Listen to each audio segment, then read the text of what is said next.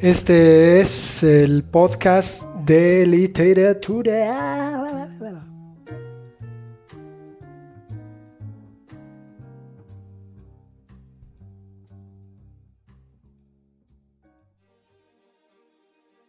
Buenas tardes. Vamos a tener un par de sesiones en las que hablaremos sobre la historia de la conquista de México. Es un relato apasionante y épico al que no le falta absolutamente nada.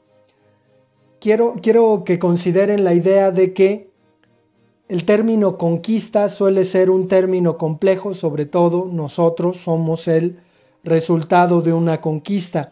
En ese sentido, me interesa que más allá de los hechos consumados y del juicio que podamos tener sobre esos hechos, pensemos más bien en lo que significa esa conquista.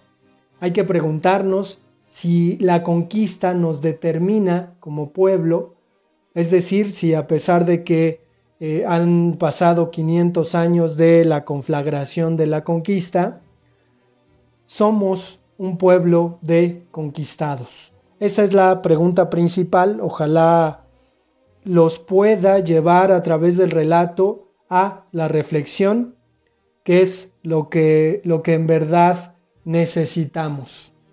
Para comenzar este relato tenemos que hacer referencia de manera sucinta a la historia de España. España es un pueblo, antes de la llegada de los romanos, pacífico, constituido por distintos pueblos, los celtas, los iberos, los vándalos, los vascos, son pueblos que viven en paz. Cuando los romanos intervienen en la península ibérica, unifican a estos pueblos y estos pueblos no quieren estar juntos. Hoy en día ocurre algo muy similar en España, es decir, España es una especie de confederación que reúne a una serie de pueblos que no se identifican con la idea de ser españoles. Bien, a la llegada de los romanos habrá una mezcla entre las lenguas que estos pueblos hablaban y el latín, de modo que nos brindará esa mezcolanza de lenguas el español. Tenemos el español, a través del español se unirán estos, estos pueblos y a los romanos les tocará pues caer como imperio y llegará a la España antigua, un pueblo que es el de los godos, que instaurarán una serie de reinos que se desarrollarán por un tiempo afianzándose como católicos. La religión católica en España es una religión muy, muy relevante.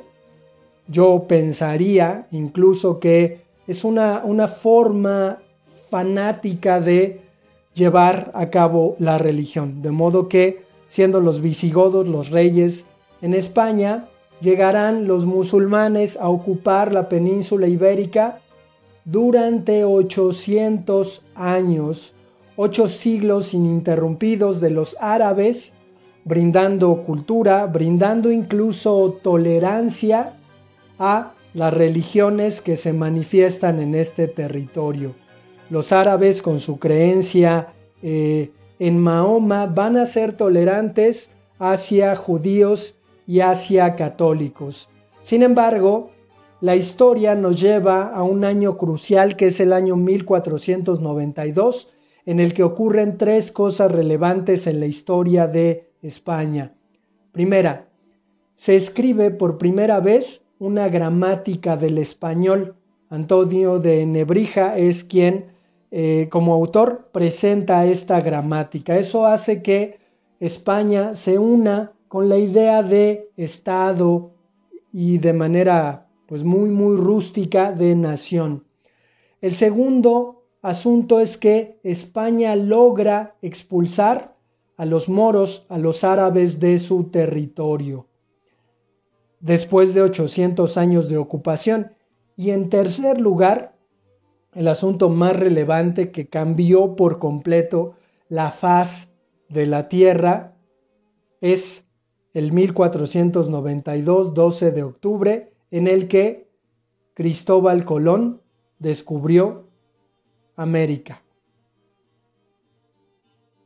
tenemos que hablar de la otra parte de la historia, la historia de cómo América se desarrolló lejana a Europa. En el 10.000 antes de Cristo, de acuerdo a lo que se sabe a través de la ciencia, hubo una glaciación. Esta glaciación hizo que el estrecho de Bering se solidificara, de modo que los hombres asiáticos lograron pasar al continente americano, siendo nómadas como son. ¿Cómo es que la ciencia ha encontrado que esto es correcto? Bueno, resulta que a la mayoría de niños eh, americanos les aparece eh, en la parte superior de la cadera, de, eh, de la espalda, una mancha entre gris, morada y verde. Esa mancha se ha dado en llamar la mancha mongólica. Bueno, esa mancha se manifiesta de igual manera en los asiáticos en aquel continente, de modo que esta es la prueba fidedigna, fehaciente, de que los latinoamericanos tenemos una relación con los asiáticos. Bueno, se desarrollan una serie de culturas, sobre todo en el territorio que es lo que nos interesa, llamado México, que se divide en dos, Aridoamérica al norte, Mesoamérica al centro y al sur. ¿Qué nos encontramos? Pues nos encontramos una variedad de civilizaciones sin duda muy desarrolladas en un montón de aspectos. ¿Cuáles son esos aspectos? Pues en primer lugar los aspectos científicos, la observación de los astros es una de las aportaciones más grandes de la cultura particularmente maya. El conocimiento del maíz y el trabajo que estos hombres hacen sobre el maíz es inmejorable. Tienen, tienen que considerar que la aportación de estos pueblos al mundo es ni más ni menos que todas las variedades de maíz que lograron eh, producir estos pueblos. Y pues comenzamos con el relato. ¿Qué nos encontramos? Nos encontramos a unos españoles ya eh, instalados en el continente americano, ya con un permiso del Vaticano para poder explorar las tierras americanas. Solamente españoles y portugueses tenían este derecho. Los ingleses se quedaron fuera del negocio, pero lo que tenemos es a los españoles eh, habiendo ya construido la primera iglesia en Santo Domingo, República Dominicana, y ya instalados por completo en Cuba, la antigua isla llamada La Juana. ¿Qué es lo que ocurre? En esta isla está instalado el gobernador Diego de Velázquez. A su cargo tiene a una serie de personajes, pero entre ellos tiene a uno, Hernán Cortés. Hernán Cortés es de un pueblito en España llamado Extremadura. Él ha dejado atrás a su esposa, tiene fama de ser mujeriego y eh, viene al territorio americano pues a tratar de conseguir un poco de fama póstuma que es un valor que verdaderamente se busca en este tiempo. La vida es una obra y esa obra sirve para obtener fama póstuma. Hernán Cortés lo tiene en la mente y no importa los medios a través de los cuales deba conseguir ese objetivo. Resulta que Hernán Cortés, que ya tiene en claro el asunto de las expediciones que se han dado en la península eh, de Yucatán, sobre todo, pues va a tener la intención de crear una pequeña armada con la que vaya a explorar estos territorios. Por su parte, en Mesoamérica, Moctezuma, Etlatuani del pueblo mexica, ya ha tenido noticias de estos eh, pues tripulantes, navegantes, barcos, estas montañas flotantes que se ven a lo lejos en el mar y que se mueven de manera muy lenta. Él ya ha tenido conocimiento de que hay algo que no sabe si amenaza o beneficia a las culturas que se están desarrollando en estos lugares. Vamos a hacer un flashback, ustedes ya saben que es un flashback, con la intención de sentar ciertos precedentes, un par que son sumamente importantes. Primero, en 1516 más o menos se llegó a ver en tierras mexicanas a un cometa que se quedó en el cielo detenido durante una semana. Resulta que Moctezuma fue a buscar a los brujos para preguntarles si había un augurio funesto en esta aparición del cometa.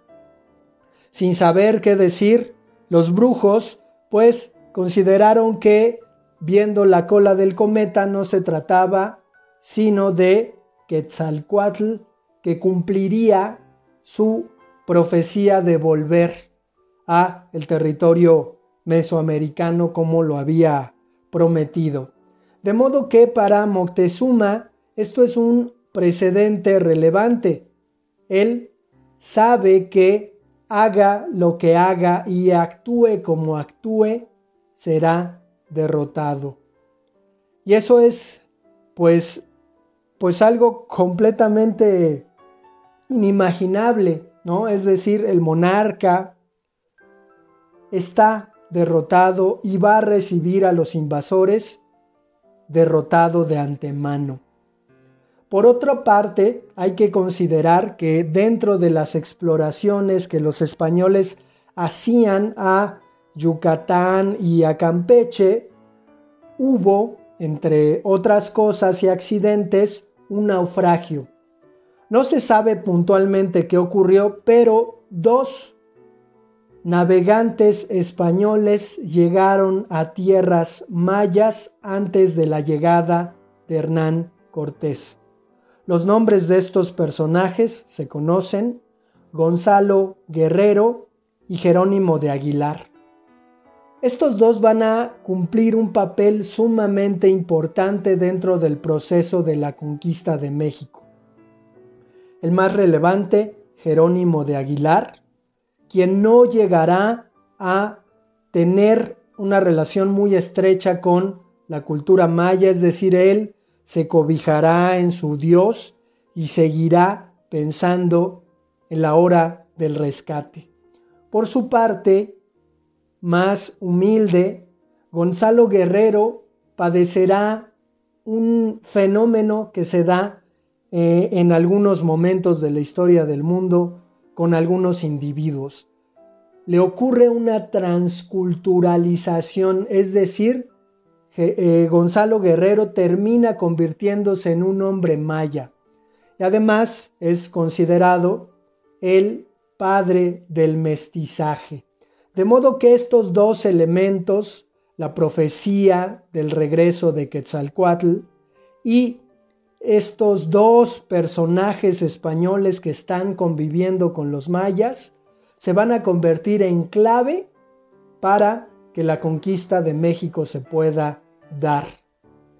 Podríamos ir por el lado de la especulación religiosa y fanática y decir, no son más que las piezas que Quetzalcoatl puso para tumbar al pueblo de los mexicas, que en 200 años se convirtió en una potencia de la región. Regresamos y pues nos figuramos a Hernán Cortés desobedeciendo las órdenes de Diego de Velázquez, gobernador de Cuba, que intenta impedir las exploraciones marítimas de la península de Yucatán. ¿Qué es lo que hace Hernán Cortés? Se consigue a una serie de aventureros, navegantes, soldados, algunas mujeres por allí, para que lo acompañen a esta expedición. Y zarpa de, de Cuba hacia Yucatán, en donde se da el primer encuentro verdadero entre mayas y españoles. al bajar con los barcos se da cuenta y va dando cuenta de que estos pueblos no son completamente guerreros que tienen la oportunidad de defenderse, pero que no lo hacen. Por lo nota de inmediato una admiración que los indígenas tienen hacia los españoles, vinculándolos, al menos en este caso, con Cuculcán, que no es más que Quetzalcoatl, convertido en un dios maya. Y entonces van a recibir una serie de regalos, pero también van a recibir la invitación para que se vayan de ese lugar. Y entonces continúa Cortés con su expedición y llega a Tabasco. En Tabasco será recibido por un cacique de nombre Tafscop que regalará 20 mujeres a Cortés.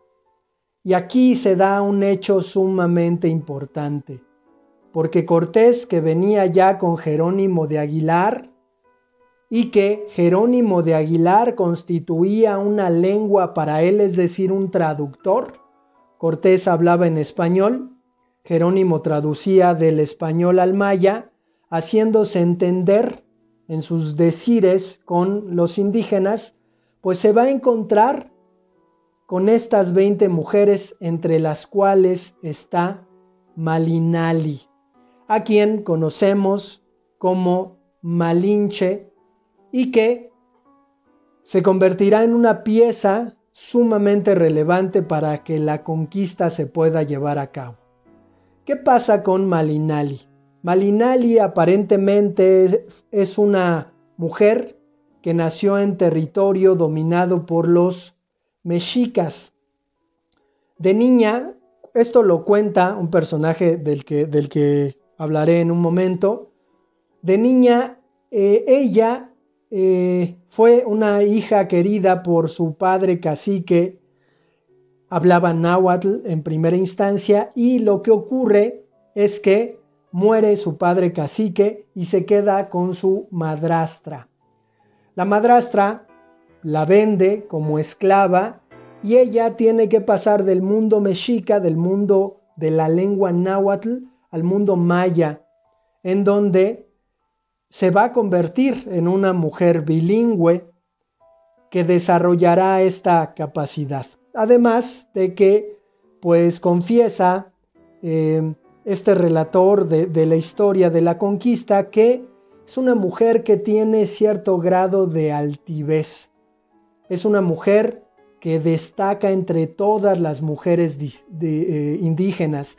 Digamos así, es una mujer que por su pura presencia está empoderada. Algunos eh, quieren considerar que Malinali es una metiche, ¿no? Y es una traidora. En este sentido, más bien es una mujer muy inteligente que está instalada dentro del proceso histórico de su tiempo de manera inmejorable. Los españoles van a bautizar a estas 20 personas y a ella le darán el nombre de Doña Marina. Hernán Cortés la entregará a uno de sus capitales y ella estará hasta ese momento con eh, los españoles cumpliendo un papel de, eh, de mujer de tropa.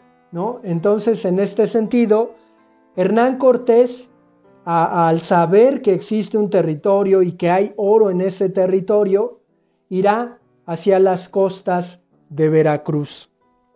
En San Juan de Ulúa encontrará eh, a unas personas que están haciendo sacrificios él va a impedir estos sacrificios y llegará a Veracruz, en donde pues va a realizar una acción legal que es pues muy inteligente y con la que intentará salvarse de alguna manera de las consecuencias legales que pueda tener eh, toda esta aventura que él inició. ¿Qué es lo que hace? Pues básicamente se va a nombrar gobernador de las tierras de Veracruz y va a ser una especie de pueblo, obviamente entregándoselo al rey Carlos V, pero hará un pueblo que se llama la Villa Rica de la Vera Cruz, en donde él será votado como gobernador. De modo que, pues actuará en, relación a que él siendo gobernador, pues podrá tener eh, derecho a explorar estas tierras. En Veracruz se encontrará al pueblo totonaca enemistado completamente con los mexicas, subyugado por este pueblo mexica y atacado en ocasiones a través de las guerras floridas. Las guerras floridas son guerras que se llevan a cabo en distinto momento de el año en el que el pueblo mexica llega a un pueblo, lo arrasa y lleva cautivos para sacrificarlos en el templo mayor. Se encontrará Hernán Cortés con un cacique, cacique al que designan como el cacique gordo, con el que entablará una conversación. Esto es sumamente relevante porque encontramos al cacique gordo que habla náhuatl, a Hernán Cortés que habla español. ¿Cómo es que se entienden? Bueno, si Malinali es una mujer que habla náhuatl, ella va a hacer la traducción del náhuatl al maya y del maya le dirá a Jerónimo de Aguilar que a su vez va a traducir del maya al español. Esta operación complejísima, pero que también es el resultado de, de la suerte y de los malos augurios, quizás diría alguien, va a dar la oportunidad para que Hernán Cortés se entienda con quienes hablan el náhuatl. Y el primer encuentro entre mexicas y españoles se da a través de una procesión larguísima que lleva una serie de cosas, plumajes, ropa, comida, de parte de los mexicas hacia los españoles. Se cuenta en algunas crónicas que lo primero que hicieron los españoles pues fue abalanzarse por la comida. Los mexicas llevaban algunos cautivos a quienes les cortaron el cuello y comenzaron a verter la sangre de estos cautivos en la comida pensando en que los españoles eran dioses y que si los dioses se alimentaban de la sangre, pues no iban a dudar en tomar un fruto y llevarlo a su boca, aunque estuviera ensangrentado. Para sorpresa de los indígenas, lo que se encuentran es que los españoles se ven horrorizados como si no hubieran visto sangre en su vida y comienzan a atacar y a golpear a estos que están matando a los cautivos y llenando de sangre el alimento. Una de las primeras informaciones que llega a oídos de Moctezuma es, estos son más grandes, son más fuertes que nosotros y seguramente nos podrán derrotar.